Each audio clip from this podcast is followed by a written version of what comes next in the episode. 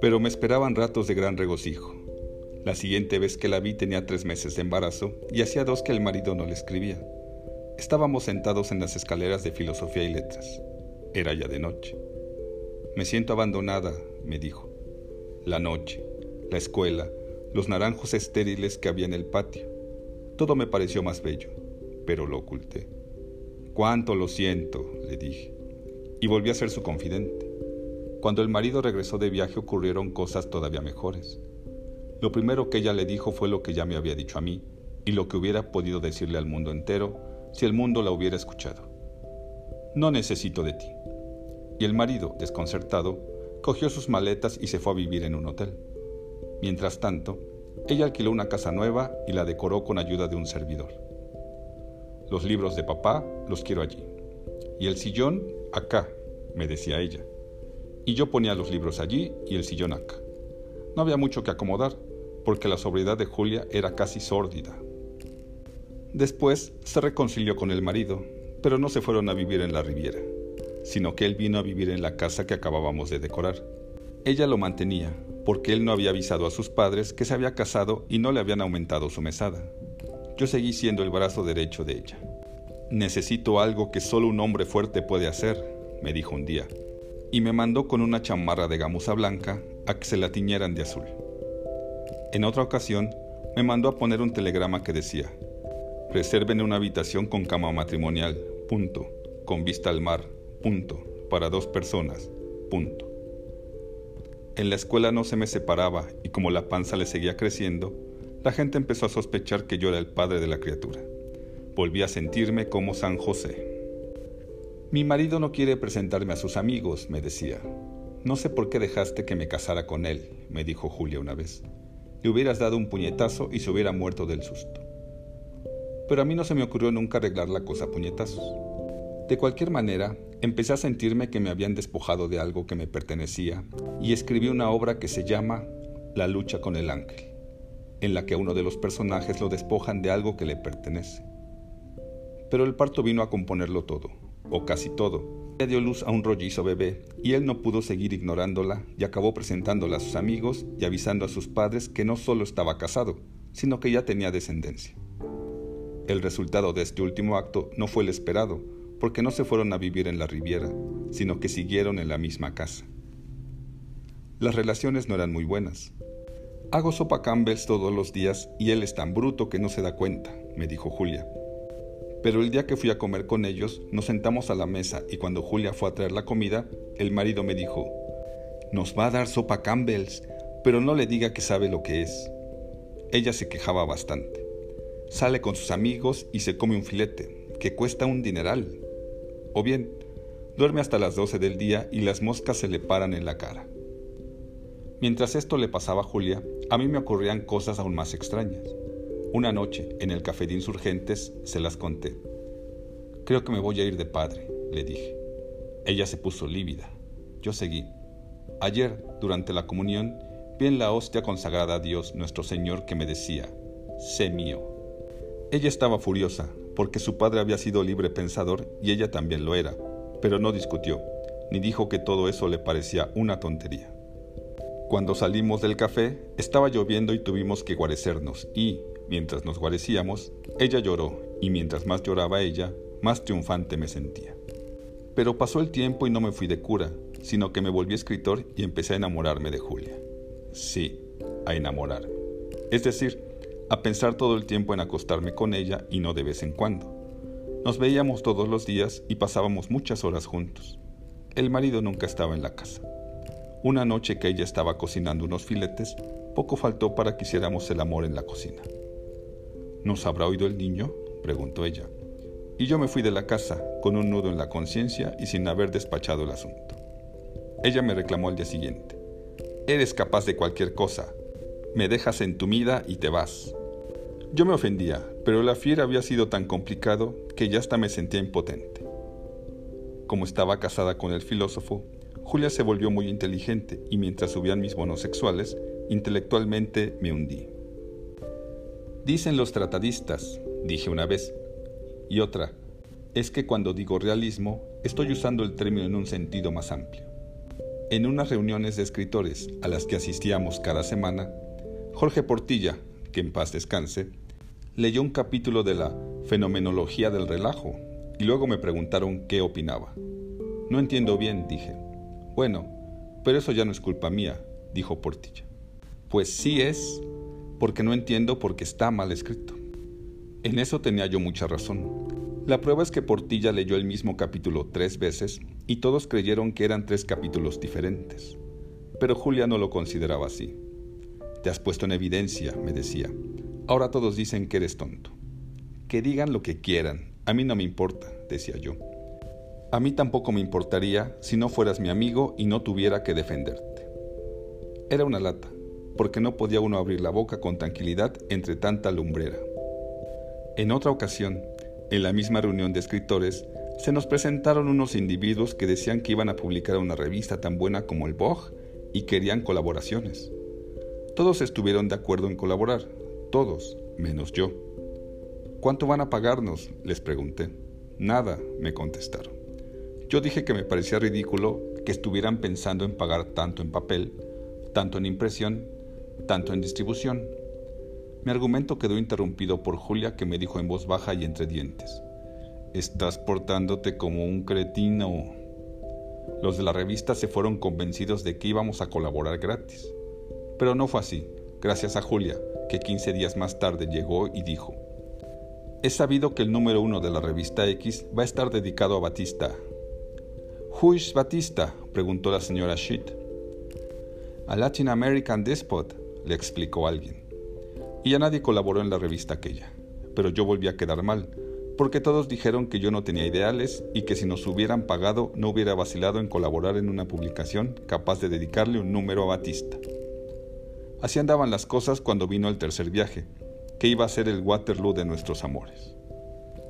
No importa quién dio las becas, ni cómo las conseguimos. Lo importante es que cuando querían mandarme a Calcuta y a ella a Nueva York, ella me dijo, sin ti no voy a ninguna parte y arreglamos con muchos trabajos y dando mucho que decir que también me mandaran a Nueva York. Como yo tenía que irme dos meses antes, tuvimos una despedida bastante operática detrás de una puerta. Llegué a Nueva York a mediados de agosto. Había una temperatura de 98 grados Fahrenheit. Por las noches, en un cuarto de hotel, me sentaba desnudo frente a una mesa y le escribía a Julia cartas románticas que empezaban. Quisiera ser marinero Después, me levantaba de la silla y me sentaba frente a la ventana abierta a mirar a las tres muchachas que vivían en la casa de enfrente, que iban de un lado a otro sin más ropa que pantaletas transparentes. Una vez vi que una de ellas se rascaba el sexo mientras hablaba por teléfono.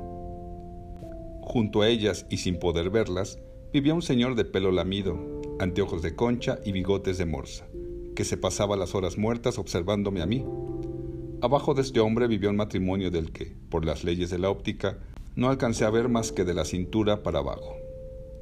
Quisiera ver lo que tú ves, me decía Julia en una de sus cartas, oír lo que tú oyes, sentir lo que tú sientes. Me daba la gran vida, me levantaba muy temprano y me salía a la calle y entraba en donde me daba la gana y salía cuando me daba la gana. En septiembre llegó una carta de Julia con direcciones muy concretas. Pensaba vivir en la Casa Internacional de la Universidad de Columbia, así que había que hacer reservaciones. Pues fui a la Casa Internacional, reservé dos habitaciones, una para inmediatamente, la otra para la fecha en que se suponía que llegaría Julia. Pagué por adelantado varios meses de alquiler y, al poco rato, llegué con mis maletas a instalarme. Me llevaron a una habitación del octavo piso que tenía vista al río. No me daba cuenta de que había caído en una trampa. La Casa Internacional tiene dos secciones perfectamente aisladas. En una viven los hombres y en la otra las mujeres. Así que si quiere uno hacer el amor, tiene que hacerlo con las personas de su propio sexo, detrás de los buzones o en las escaleras de emergencia. Este descubrimiento me desconcertó mucho, pero más me desconcertó la siguiente carta de Julia. No quiero faltarle a mi marido, decía. Por fin llegó el día en que había de llegar Julia. Me puse el traje azul que acababa de comprar y fui al aeropuerto. Se va a rodar en la escalera al bajar del avión, pensaba yo. Alquilé unos catalejos para verla rodar por la escalera. pero el avión aterrizó en otro lado y no vi nada. Bajé a los salones de la aduana y debajo de su inicial la vi. Estaba completamente transformada, muy bien vestida, con un traje gris que nunca le había visto. Tenía el cutis estupendo y los ojos relampagueantes. Estaba muy segura de sí misma. Cuando ella salía con su maleta, entré en la aduana y nos dimos tal beso que la gente se hizo a un lado para que pudiéramos besarnos mejor. Fuimos a la casa internacional. Ella se instaló, cenamos juntos, fuimos a que ella comprara pasta de dientes, etc. Y después a dar un paseo por Riverside Drive. Entonces me hizo varias revelaciones. En México se dice que somos amantes. ¡Qué infamia! Pero hay quien opina que tú eres homosexual. No me hizo ninguna gracia. Después me contó tres o cuatro historias que no eran agradables. Tu obra fue rechazada en tal parte y la mía aceptada. Don Julio Jiménez Rueda no te quiere nada, etc. Con la llegada de Julia se acabaron mi movilidad, mi libertad y mi tranquilidad. Ella tenía la costumbre de decir que se levantaba a las 6 de la mañana y que escribía sus obras de 7 a 10. El caso es que en Nueva York no escribió una letra y nunca la vi bajar antes de las 10 de la mañana. Yo me pasaba una hora antes de cada comida sentado en un sofá del lobby, a tal grado que un negro, que era amigo mío, se me acercó un día y me dijo, lo hacen esperar mucho. El dolor que me causó esta observación fue desproporcionado, porque lo tomé en sentido metafórico. En los primeros días ocurrieron cosas que me hicieron concebir esperanzas, porque a estas fechas ya estaba yo, por fin, decidido a irme al infierno por hacer el amor con una mujer casada dos veces, pero de buenas a primeras me dijo, esto no puede seguir así. Y desde entonces, cada vez que le ponía una mano encima, me la quitaba. Cuando vi que aquello no llevaba buen camino, me arrepentí de mis pecados. Fui a San Patricio y me confesé con un padre que estaba en un confesionario que decía, Confesiones en español. He deseado una mujer casada, dije. No es muy serio, me dijo el padre. Tres Aves Marías. Mientras tanto, ella, de tanto estar sentada en la cafetería de la Casa Internacional, fue creando a su alrededor un círculo, formado por un joto colombiano, un decorador argentino, un imbécil chiapaneco, un ex seminarista, un vagabundo y un bailarín españoles un negro chileno, un economista irlandés y tres trabajadoras sociales de diferentes partes del Caribe. Era una huésped sumamente estricta. Por ejemplo, rechazó del círculo a un joven mexicano que había sido compañero mío de los Boy Scouts, a un colombiano economista que había tenido una larga conversación conmigo, a la novia de este, que era una americana desabrida. Si esa se para en una esquina, dijo Julia, le proponen matrimonio y a un escritor filipino que había hecho amistad conmigo. Por otra parte, cuando se le pegaba algún monstruo, venía corriendo conmigo. Quítamelo, que no hay yo qué hacer con él, me decía. Y había que hacerle la conversación al monstruo mientras Julia ponía su recato a salvo. Su tienda favorita era Macy's, pero un día sacó sus ahorros y me dijo, Llévame a Greenwich Village, quiero comprar un suéter. Y fuimos a Greenwich y después de ver varias tiendas, entró en una que estaba en un sótano y salió con un paquete. Regresamos a la casa internacional. Yo fui a la cafetería y ella fue a su cuarto y al rato apareció con el suéter famoso, que era color mandarina, tenía cuello de tortuga y le sentaba como una piedra. Te queda muy bien, le dije, con una sonrisa helada. Se sentía incómoda. Después llegaron otros miembros del círculo y le dijeron lo mismo, que le quedaba muy bien. Al día siguiente, cuando bajó a desayunar, me dijo, necesito que hagas algo que solo un hombre fuerte puede hacer. Había que ir a Greenwich a cambiar el suéter por otro. Ella no pudo hacerlo porque le daba vergüenza. Pero tienes que ir tú para probarte y para escoger el suéter nuevo, le dije con mucha razón, como se verá después. El que tú escojas estará bien, dijo ella. ¿Qué número usas? 40. Me pareció muy raro pero ella me enseñó el suéter rojo y efectivamente tenía un número 40, así que fui a la tienda que estaba en el sótano.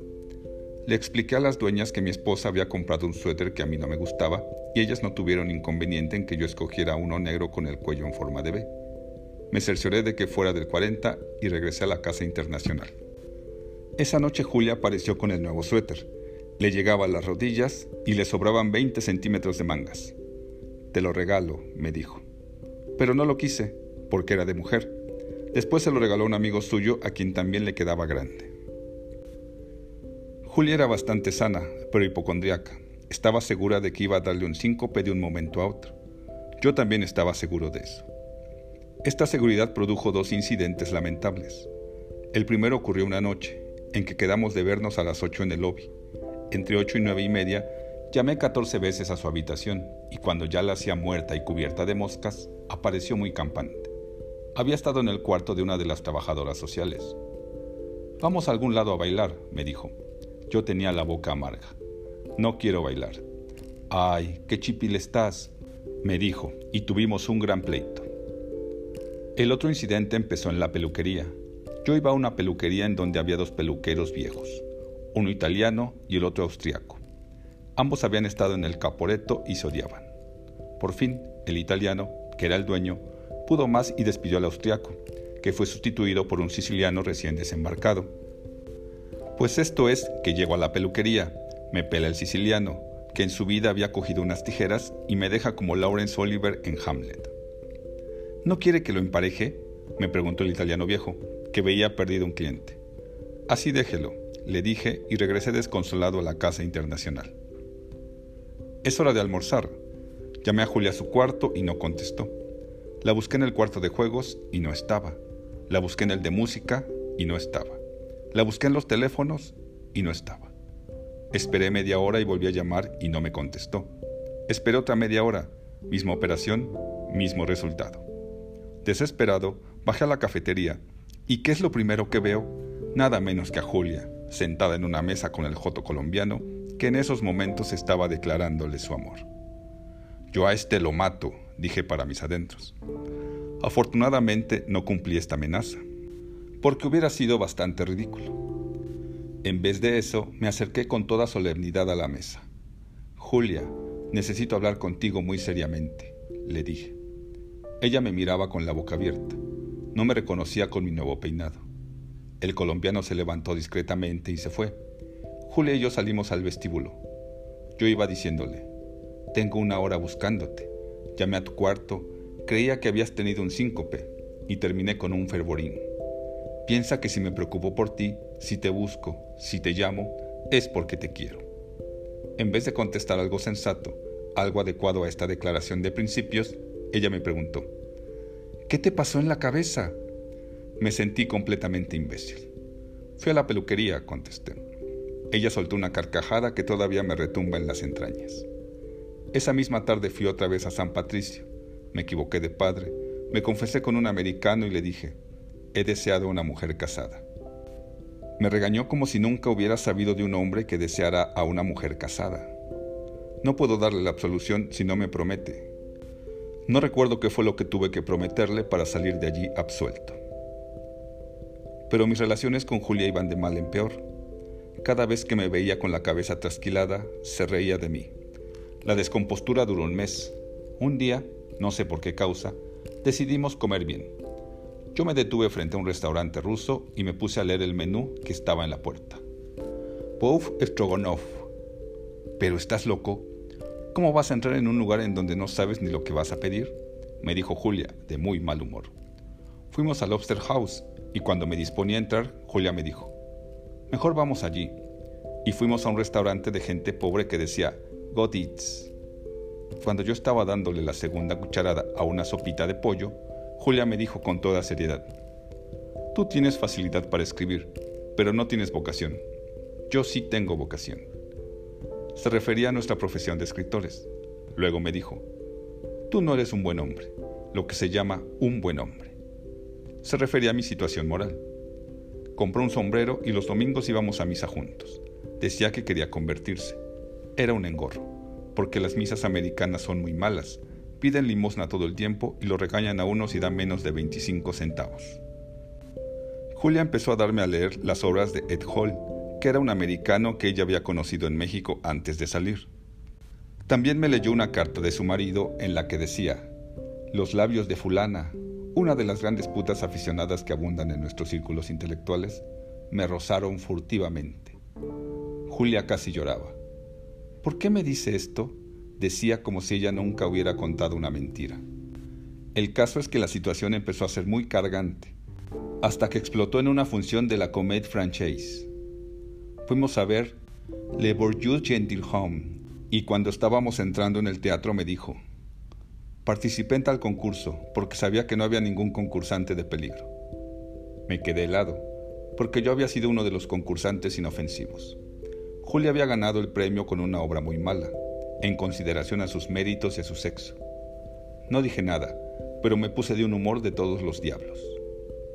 Cuando ya estábamos sentados leyendo los programas, ella me dio la oportunidad de darle un palo. Me dijo, hoy tuve un desvanecimiento, ayer un vértigo, antier jaqueca, mañana me toca cólico. Debo tener la presión baja. ¿Y a mí qué? le dije. Me miró horrorizada por mi indiferencia ante el dolor humano. No volvimos a hablar en el teatro. A la salida, compré un periódico para protegerme durante el viaje a la casa internacional. Tomamos el subway y yo me senté y me puse a leer y ella se sentó y se quedó callada. Debo confesar que empezaba a tener miedo, porque Julia, igual que las heroínas de sus obras, era capaz de odiar en silencio durante días enteros. Yo, en cambio, soy capaz de pedir perdón de lo que sea y cuanto antes. Pues iba yo leyendo, digo, pensando que iba a tener que pedirle perdón, cuando decidí echarle una miradita con el rabo del ojo para ver qué cara tenía. Me quedé estupefacto. Estaba igual que cuando conquistó a su marido en el café de la Escuela de Filosofía y Letras. Sonrosada, relampagueante, sonriente. Con mucho cuidado bajé un poco el periódico y miré al asiento de enfrente, para ver a quién estaba mirando Julia.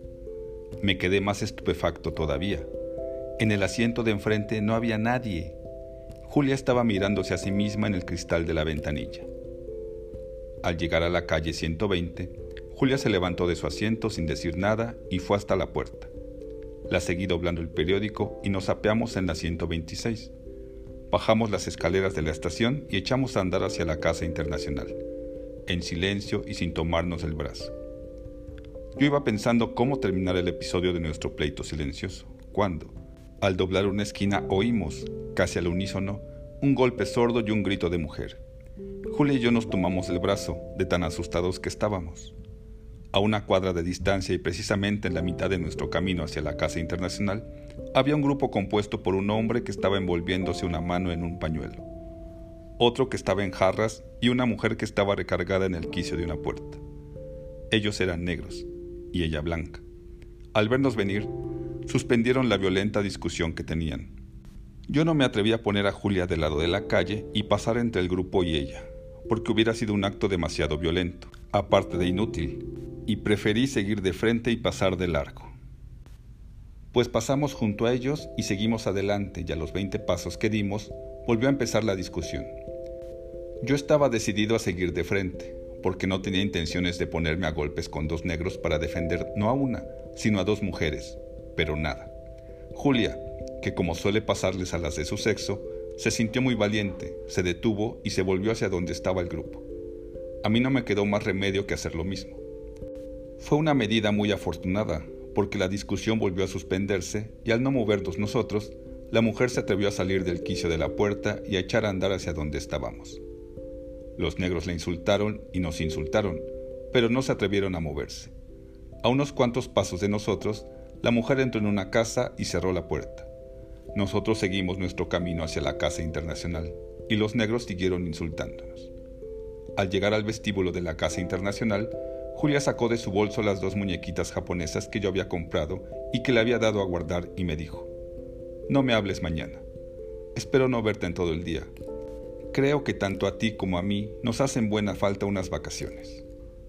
Yo respondí con una frase que usé frecuentemente en mi relación con Julia. Te aseguro, Julia, que lo siento muchísimo. Y se fue cada uno por su lado, ella al departamento de mujeres y yo al de hombres. Esa noche mi sueño fue amargo, pero profundo, y al día siguiente hice un plan para pasarlo sin Julia. Recordé que ella no tenía dinero y decidí, con gran magnanimidad, dejarle cinco dólares en su buzón. Estaba peinándome cuando tocó el timbre que anunciaba que me llamaban por teléfono. Corrí a la cabina. Era Julia. Quiero pedirte perdón porque he sido muy injusta. Le dije que no había de qué pedir perdón. Me sentía feliz. Cambié mis planes y pasamos el día juntos. Al cabo de un rato comprendí que a pesar de lo que me había dicho por teléfono, no se sentía injusta, sino víctima de un neurasténico. No quiero que hablemos más del asunto, me dijo, cuando quise hablar del pleito que habíamos tenido. Al día siguiente arreglé que la organización que me había dado la beca me mandara a Calcuta. ¿Y vas a dejarme aquí sola? me preguntó Julia cuando supo esta decisión. Me sentí muy culpable y los días que precedieron a mi partida fueron muy tiernos. ¿Sabes por qué me voy? No, le pregunté la víspera de irme. Porque eres hombre y te gusta conocer cosas. Eso es, le dije. Pero yo mismo no sabía bien por qué me iba. No me daba cuenta de que este era, en realidad, the end of the affair. Habíamos hecho todo, menos el amor. Y todo había salido mal. Y si hubiéramos hecho el amor, también hubiera salido mal. Había llegado el momento de liar el petate. Y me fui, pero todo fue salir de Nueva York para no pensar más que en Julia. En cada estación le mandaba una tarjeta diciéndole que le extrañaba. En Calcuta encontré tres cartas muy cariñosas. Así seguimos, escribiéndonos muy seguido, hasta que un viernes recogí una carta suya en el correo y la llevé sin abrir a la cafetería donde acostumbraba cenar. Pedí una chuleta de ternera, Quería celebrar la carta de Julia con un pecado mortal, porque era día de vigilia. ¿Cuál no era mi sorpresa cuando abrí la carta y leí, entre otras cosas, no pienso seguirte en tu próxima aventura espiritual. Estoy harta. No quiero saber más de ti. Eres un advenedizo. Tus cuentos son muy malos. Tus clases son pésimas. Le escribí una carta que era un verdadero tango. Yo, que fui tan sincero, nunca te di motivo no me explico tu actitud. Fui a la iglesia y me confesé. Acúsome, Padre, de que comí carne en día de vigilia. Los siguientes tres días fueron un monólogo constante. Ya estuviera yo caminando por los bosques o recostado en mi cama. Empecé diciendo, no entiendo, Julia. ¿Qué quieres decir con eso de advenedizo? Y acabé diciendo, ¿advenedizo yo? Advenediza tu chingada madre. Pasada esta frase, salí a la calle Compré un suéter y varias camisas, y me olvidé de Julia y de la religión. No he vuelto a verla, ni a confesarme.